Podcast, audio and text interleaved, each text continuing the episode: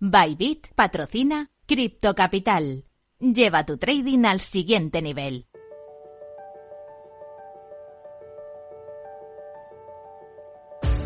En Capital Radio, Cripto Capital, con Sergio Fernández.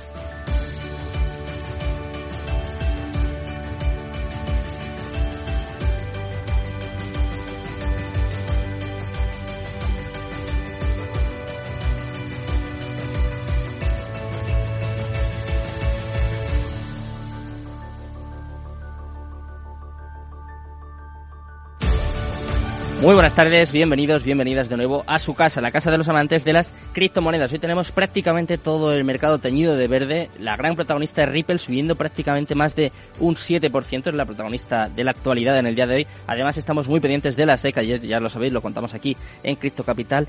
Parece que se acerca una regulación, una regulación criptográfica en Estados Unidos. Vamos a intentar analizar todo esto en la sección que tenemos todos los martes, en nuestra sección de educación financiera cripto. Van a estar como siempre los amigos de Velobaba, vamos a hablar también del Velobaba Tour. Ojo a lo que se viene en los próximos días con esta empresa que lo está petando, que no para y como siempre va a contarlo pues aquí. Así que escucha lo que viene en Cripto Capital. Minuto y resultado, top 10. Antes de nada, vamos a echar un vistazo al mercado cripto. Comenzamos, como siempre, por Bitcoin. Está subiendo un 0,70% en las últimas 24 horas hasta los 18.948 dólares. En segundo lugar, vemos a Ethereum. También está subiendo 1,50% arriba hasta los 1.338 dólares. Vamos ahora con las stablecoins. En tercer lugar, como siempre, está Tether subiendo un poquito, 0,01% arriba y clavada en el dólar. En cuarto lugar, USD Coin se deja un 0,01% hasta los 0,99 centavos. En quinto lugar, vemos a Binance. Está subiendo ligeramente, 0,91% arriba hasta los 266,82 dólares. En sexto lugar, su stablecoin Binance USD también subiendo un 0,04% y clavada en el dólar. Séptimo lugar para Ripple, que viene disparada hoy, está subiendo un 7,27% hasta los 0,37 centavos. En octavo lugar, vemos a Cardano, la única que está en negativo, la única altcoin en negativo, se deja un 0,34% hasta los 0,44 centavos. En noveno lugar, Solana también en positivo, subiendo un 0,89% hasta los 31,78 dólares. Y cerrando el top 10, vemos un día más, a Dogecoin está subiendo un 1 1,28% hasta los 0,05 centavos. Así está el mercado cripto en el día de hoy. En las últimas horas te vamos a contar las noticias más relevantes. Vamos con las cripto noticias. Cripto noticias. Empezamos hablando de la SEC, de la Comisión de Valores y Bolsa de Estados Unidos, que señala que las operaciones sobre la red de Ethereum deberían considerarse bajo jurisdicción de Estados Unidos. Ojo a esta noticia, ¿eh? como te digo, la Comisión de Bolsa y Valores de Estados Unidos, es decir, el principal regulador estadounidense en asuntos correspondientes a este mercado, realizó ciertos señalamientos bastante osados sobre las transacciones que tienen lugar en Ethereum, ya que aseguraba que todas todas las que hay sobre su blockchain deberían considerarse como realizadas en territorio estadounidense, dado que el país concentra la mayor cantidad de nodos que respaldan a la red. Estas osadas declaraciones vinieron a lugar en una demanda presentada en el día de hoy contra un popular youtuber llamado Ian Balina, al cual acusan de percibir ganancias no debidamente reportadas ante el organismo por promocionar a un proyecto cripto conocido como Spaster, el cual operaba un token propio denominado SPR Vamos con la siguiente noticia del día. En este caso vamos a hablar de Wazirs, uno de los principales exchanges de criptomonedas en India que va a seguir a Binance en la conversión de stablecoins a BUSD. El exchange de criptomonedas indio Wazirs ha anunciado la eliminación de las principales stablecoins, es decir, de Tether, de Pax Dollar y de True USD. Wazirs va a seguir a Binance, el exchange de criptomonedas más grande del mundo por volumen de trading, al consolidar sus, tenencias de stablecoins en un solo activo. En preparación para la exclusión de la lista, Wazirs ha detenido los depósitos de USDT, USDP y TUSD y posará los retiros de estas stablecoins el 23 de septiembre de 2022. Después va a eliminar USDT, USDP y TUSD el 26 de septiembre de 2022. Y vamos con la última noticia del día. Últimamente te estoy trayendo noticias muy curiosas sobre NFTs y hoy, mira, no va a ser menos, ya que Jack Daniels ha solicitado una patente para metaverso y tragos de whisky en NFT. En un futuro no tan lejano, el metaverso va a replicar al mundo real y todas las actividades de la vida cotidiana se podrán realizar en un entorno virtual. Incluso embriagarse, eh, parece, parece. Según te digo, la destilería y famosa marca de whisky estadounidense Jack Daniels se está preparando para ingresar al metaverso, según adelantó una solicitud de marcas y patentes. En este caso, por parte del abogado especializado en el área de Michael Kundudis, que dio a conocer en Twitter las intenciones de la fabricante de whisky con más de 170 años de antigüedad.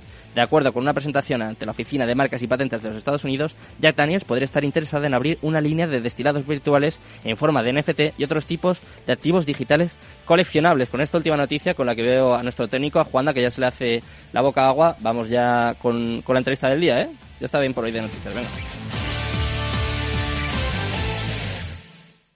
Baba el primer criptofondo regulado, les presenta los mejores proyectos en Velobaba Launchpad y les ofrece este espacio.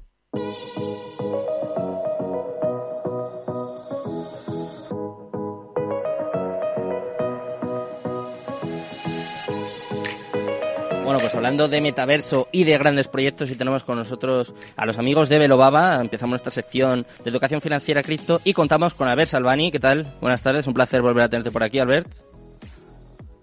Igualmente. Buenas tardes. Y hablando de metaverso, tenemos a Tony Garballo, que es el experto dentro de Velobaba en esta materia, ¿no? Mira, justo ha venido al pelo.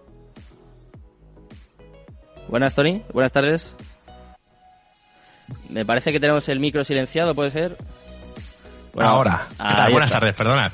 Buenas tardes. Encantado de estar aquí. Por primera vez, ¿eh? Debutas aquí en... Por primera vez. Encantado, encantado de tenerte por aquí. Oye, eh, ya que estás, eh, voy a aprovechar para preguntarte cómo puede ser esto de Jack Daniels en el metaverso. Eh, incluso dicen que va a ser posible embriagarse. Es verdad que dentro del metaverso se van a poder tocar o leer cosas, pero podríamos llegar incluso a emborracharnos. ¿Es posible?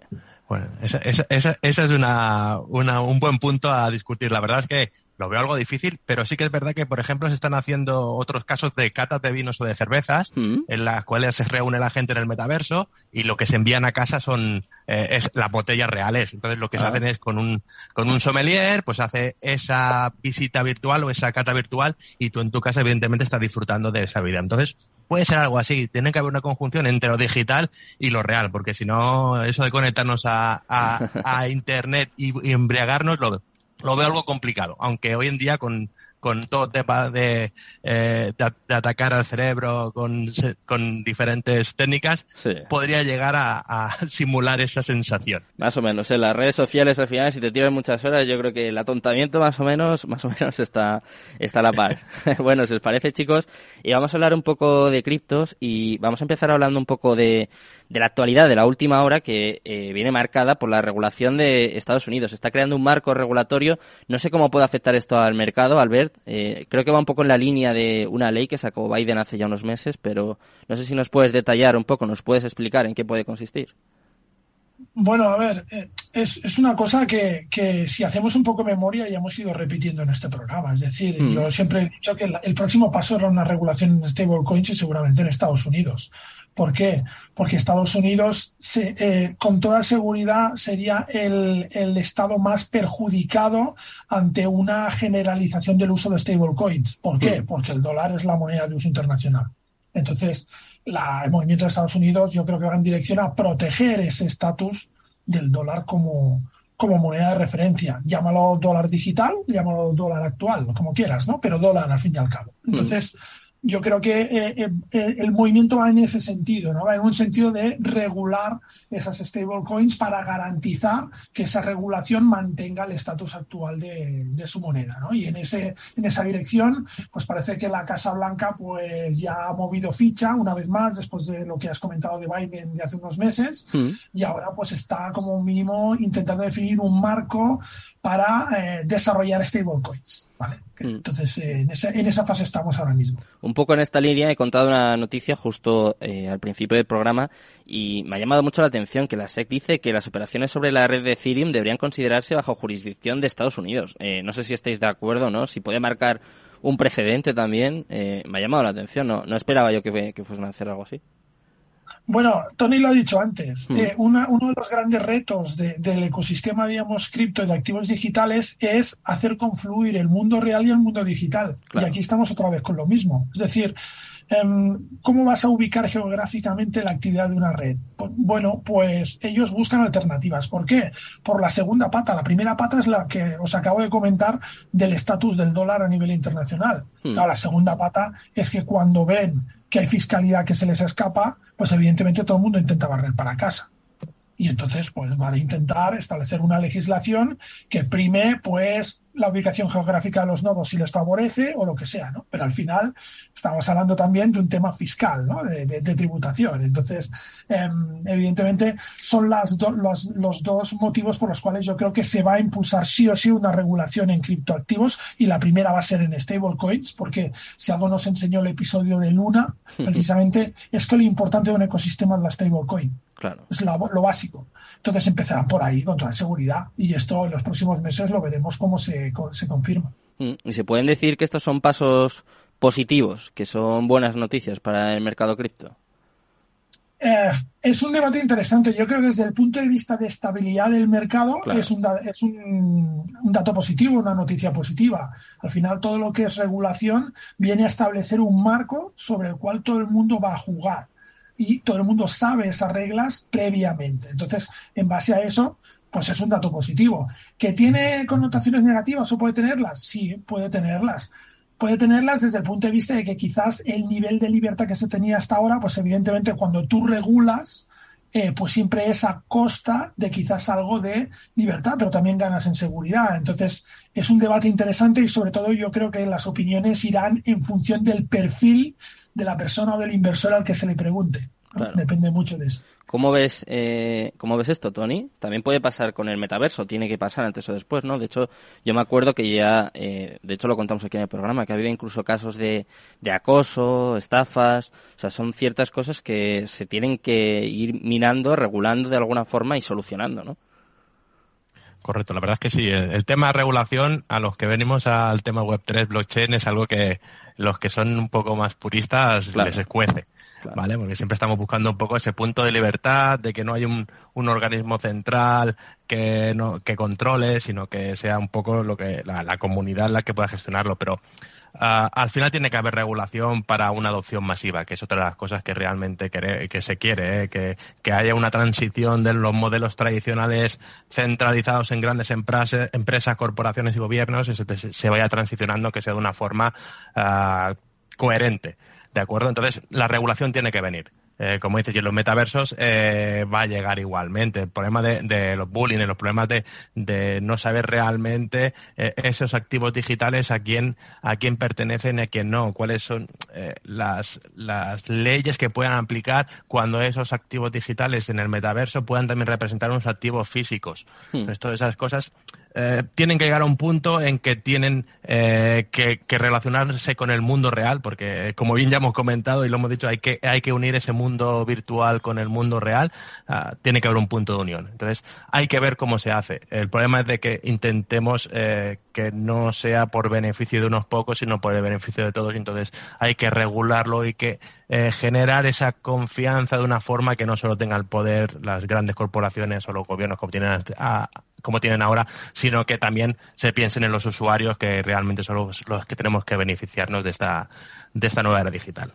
Bueno, pues vamos a estar muy pendientes de todas estas noticias que vayan saliendo. Vamos a ir contándolas aquí en el programa, por supuesto, y analizándolas con, con expertos como vosotros. Pero antes Albert hablaba de barrer para casa. Eh, si os parece, yo voy a tomar esa expresión, la voy a hacer mía y voy a barrer un poquito para casa porque ayer, no sé si escuchasteis el programa, tuvimos a Javier Celorrio de Lead Lab Games y me parece que tenéis un asunto entre manos, ¿no? De hecho, está al caer, ¿no? El 22 va, vais a lanzar el token en vuestro Launchpad, ¿no? Sí, sí, sí, se va a lanzar el token de Little Games en nuestro Launchpad y la verdad es uno de los proyectos que nosotros nos habíamos fijado como objetivo. Mm. Em, ya tenemos relación a través de, de, algunos de sus componentes, pues con otros proyectos también del ámbito del gaming, como sabéis. y, y, la verdad es que nos hace mucha, mucha ilusión. O sea, además coincide que el próximo día 22 ellos hacen la presentación del nuevo juego de Cyber Titans en, mm. en Barcelona. Entonces, pues bueno, lo haremos coincidir un poco todo y realmente pues haremos el lanzamiento de esa oferta desde, desde nuestro Launchpad. Es una ronda estratégica para, para el, Lab. Em, me parece que van con un 30% de descuento sobre el precio final. Mm. Y, bueno, tiene un equipo vinculado muy directamente con los esports, es decir, un equipo muy experimentado que sabe muy bien el sector en el que están trabajando y por lo tanto, pues es un proyecto que a nosotros nos merece la, máxima confianza. De hecho, ya tenemos algún tipo de participación, pero vamos a aumentar esa participación en el proyecto y abrimos esa participación también a los miembros de nuestra comunidad, pues a través de nuestro Launchpad.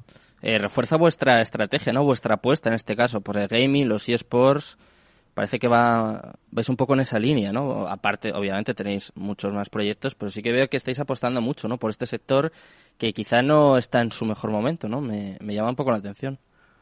Bueno, a ver, siempre hemos dicho al final que desde el punto de vista del inversor, el momento puntual o el momento temporal de precios de, los activos, digamos, tiene menos importancia, ¿no? Tienen importancia, más importancia otras cosas. Y nosotros siempre hemos apoyado la teoría en lo que tenemos muy claro es que la adopción masiva de los criptoactivos, uno de los canales de entrada de esa adopción masiva, de esa entrada masiva de la población en el uso de criptoactivos, van a ser los, los videojuegos. Hmm. Entonces, a partir de ahí, yo creo que es un sector en el que hay que estar, queremos que es un sector en el que hay que estar y es un sector que, que, va a tener seguramente un crecimiento exponencial porque cada vez son más los actores del sector del gaming que se plantean esa migración o ese salto a Web3, ¿no? Mm. que es el, el paso, digamos, eh, decisivo. No tanto juegos nativos, totalmente nativos Web3 o blockchain, sino que actores ya importantes y consolidados en un sector como el de los videojuegos y del gaming, que no olvidemos que mueve más dinero que la música del cine juntos,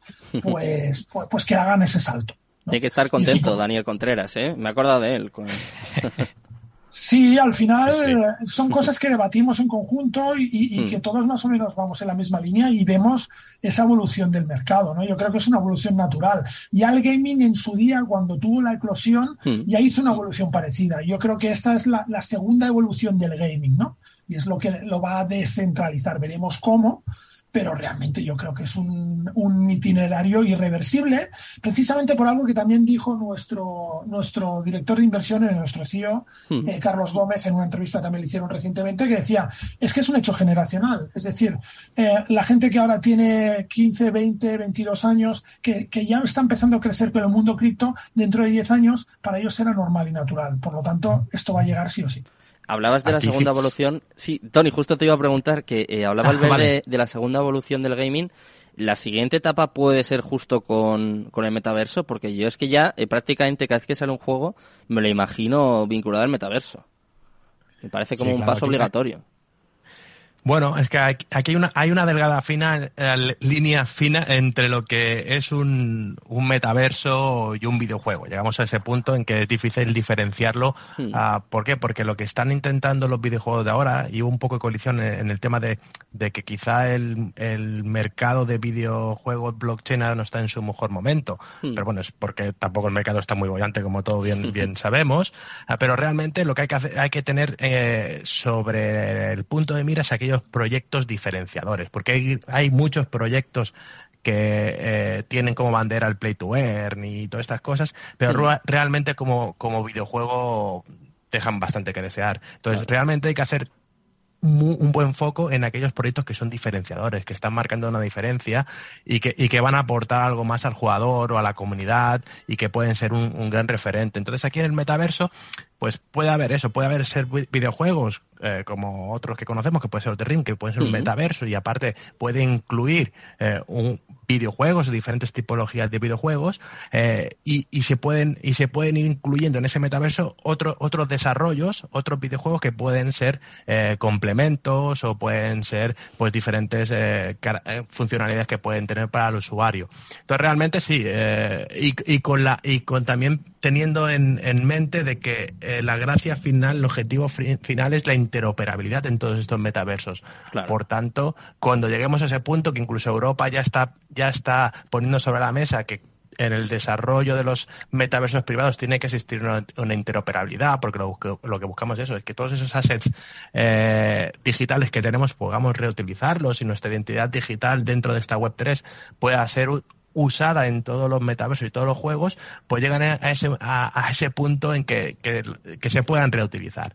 Entonces, sí, eh, va a haber muchos eh, metaversos que sean juegos eh, y mucha gamificación dentro de esos metaversos que pueden ser usados en muchas, muchos. Entonces, creo que va a llegar un momento en que va a ser difícil eh, entrar en algún videojuego que no te ofrezca algo más que el puro videojuego y que sea un metaverso con la parte de redes sociales, incluso uh, su marketplace, eh, eventos y demás. Entonces, mm. irá, irá evolucionando una zona muy gris. Pues mira, eh, Tony, justo hablando de eventos, nos quedan un poco menos de cuatro minutos que, si os parece bien, eh, podemos dedicarlo al Velobaba Tour, ¿no? Estabais hablando de referentes, de proyectos que aportan y vosotros eh, volvéis a ser una prueba de ello, ¿no? El 27 de octubre vais a estar en Madrid, en Santander, ¿habéis estado ya? ¿Cuándo vais a estar, Albert? Me bailan un poquito las fechas. Antes de nada, déjame hacer un, pequeño apunte. Mañana, los que quieran saber algo más de Lead Black Games, tenemos mm. un LAMA, tenemos una sesión en directo en nuestro canal de YouTube mm. y ahí estará Carlos Telorrio respondiendo a todas las preguntas y tal, o sea que podremos saber más, o los que quieran saber más sobre el proyecto pueden, pueden ver ese, ese vídeo en YouTube, en directo o grabado. Eh, respecto al, resto de eventos, pues mira, estamos en Santander este próximo día 24 en el Palacio de la Magdalena, ¿vale? Es un evento orientado sobre todo a gente del sector, del sector financiero. Em, lo hemos titulado El futuro del dinero, digitalización, descentralización y productos al servicio del dinero. Y va a tratar sobre todo de esa transformación del sector financiero, de esa migración a Web3 que también va a sufrir el sector financiero y de esa, mm, de esa, mm, de ese uso de activos digitales y el próximo 24, 27 de octubre en el Palacio Neptuno en Madrid, pues tendremos una nueva versión de este evento que mm, el evento tiene, digamos, dos, dos, dos, caras distintas. Por la mañana es un evento más profesional dedicado a estos profesionales del sector financiero, tanto en Santander como en Madrid. Por la tarde ya es un evento más dedicado al sector retail y a em, personas pues que tienen telepresencia o que tienen presencia en, los criptoactivos, ¿no? Entonces, pues por ejemplo estará gente de, del sector del gaming importante dando importantes pues charlas, conferencias y mesas redondas. Al final es un, es un evento de formación para aprender más, tanto desde el punto de vista institucional del tema financiero y cómo va a afectar eh, pues estos criptoactivos a todo este sistema financiero y luego desde el punto de vista más retail o más del usuario de criptoactivos actual. O sea que eh, veo que seguís en vuestra línea, ¿no, Albert? Que básicamente, bueno, sois una academia, ¿no? En, aparte de mil cosas más, que claro, ya es que definir a Belobaba cada vez es más complicado, me lo estáis poniendo difícil, pero eh, os centréis sobre todo en la formación, ¿no? En este evento es una muestra de, de, lo que hacéis todos los días, básicamente. Exacto, exacto. Esta semana hemos empezado nuestro posgrado de FIPRO, el mes que viene empieza el Master Trading y seguimos adelante, seguimos adelante porque esto no para. Y tenéis nuevas formaciones, además, ¿no? Aparte de tus directos, al ver que yo de vez en cuando me enchufo ahí eh, alguno de ellos. ¿Tenéis una formación nueva? A, ver, el, ya te digo, esta semana hemos empezado el DeFi Pro, que es el, nuestro programa, digamos, para crear profesionales en las finanzas descentralizadas. Y el mes que viene empezamos nuestro Master Trading, que es un, un programa muy intensivo para eh, ayudar a los traders a, subir un escalón. Es decir, está dado por traders profesionales y lo que pretende es que realmente los traders que han empezado tengan ese salto cualitativo tan importante para la evolución de su operativa. Bueno, pues os doy las gracias, eh, Valentín, Tony, por... Albert, digo Valentín, eh. es que iba, a decir, le, quiero desear mucha suerte a Valentín, que sé que está en Santander. No, gracias, Albert, eh, Tony, muchas gracias como siempre por, por esta sección que aprendemos mucho con vosotros, chicos. Muy buenas tardes. Pues Un placer. Un placer. Nos despedimos viendo cómo se gira el mercado. ¿eh? Está cayendo Bitcoin ahora, se deja un 0,98% y está en 18.937 dólares, para que tengáis una muestra de lo que es la volatilidad en el mercado cripto. Os dejo eso ya, eso sí, con Mercado Abierto, con Rocío Arbiza y todo su equipo. Muchas gracias por haber estado con nosotros una tarde más, mañana más y Cripto Capital, tu demon.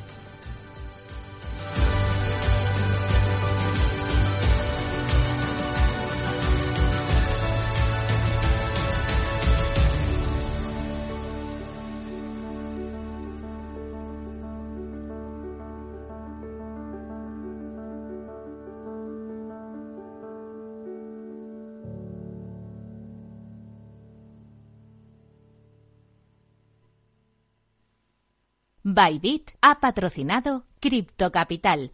Lleva tu trading al siguiente nivel. Un buen hogareño sabe que como en casa, en ningún sitio. Y que con My Home tiene un seguro de hogar, una alarma de Securitas Direct y financiación para instalar paneles solares EDP. Ay, hogar, dulce hogar. Infórmate en caixabank.es. CaixaBank. Capital Radio Madrid 103.2. Nueva frecuencia. Nuevo sonido.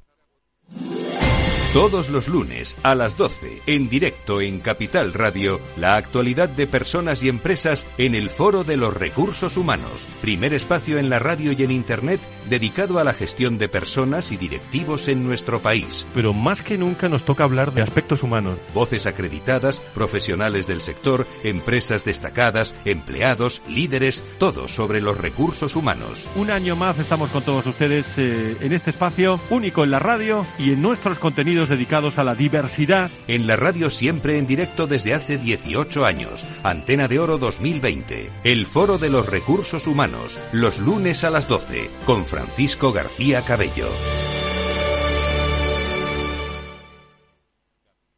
Capital Radio. Siente la economía.